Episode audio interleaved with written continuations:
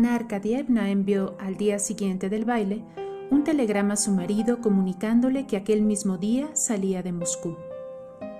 No, es preciso, es necesario que me vaya, es mejor que sea hoy decía a su cuñada para explicarle su cambio de proyectos, como si se acordara de pronto de los numerosos asuntos que la esperaban.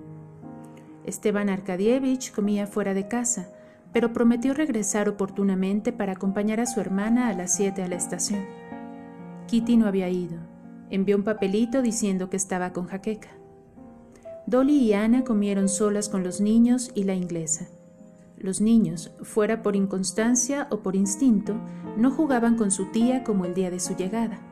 El cariño que la tenían había desaparecido y se preocupaban muy poco de su partida. Ana pasó la mañana disponiendo su viaje, escribió algunos billetes de despedida, terminó sus cuentas e hizo sus baúles.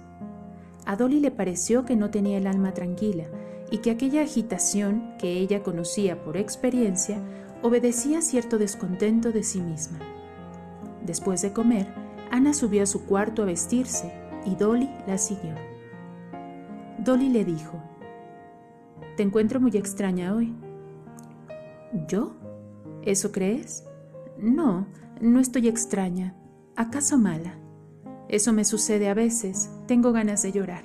Es absurdo, pero ya se me pasará.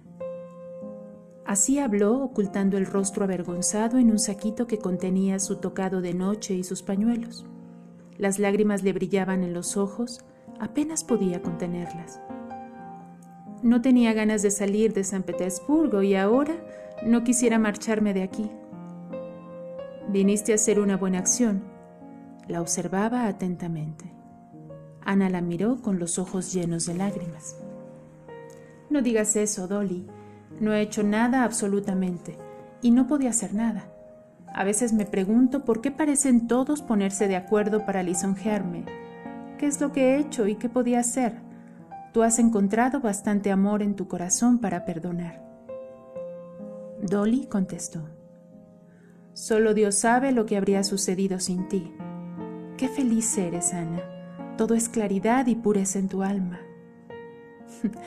Cada uno tiene sus skeletons en el alma, como dicen los ingleses. ¿Qué skeletons puedes tener tú? En ti todo es claro y puro.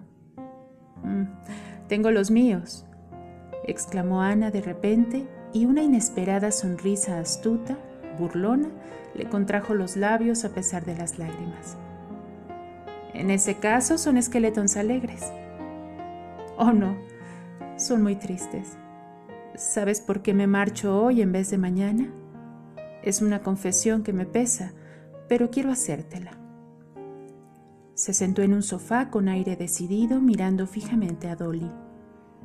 Esta, muy sorprendida, vio que Ana se había puesto encarnada, hasta el blanco de los ojos, hasta los negros risillos de su nuca. Sí, continuó Ana. ¿Sabes por qué Kitty no vino a comer? Tiene celos de mí.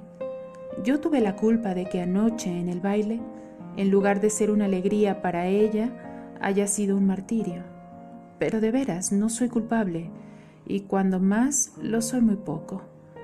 Y acentuó más estas últimas palabras. Dolly le dijo riendo.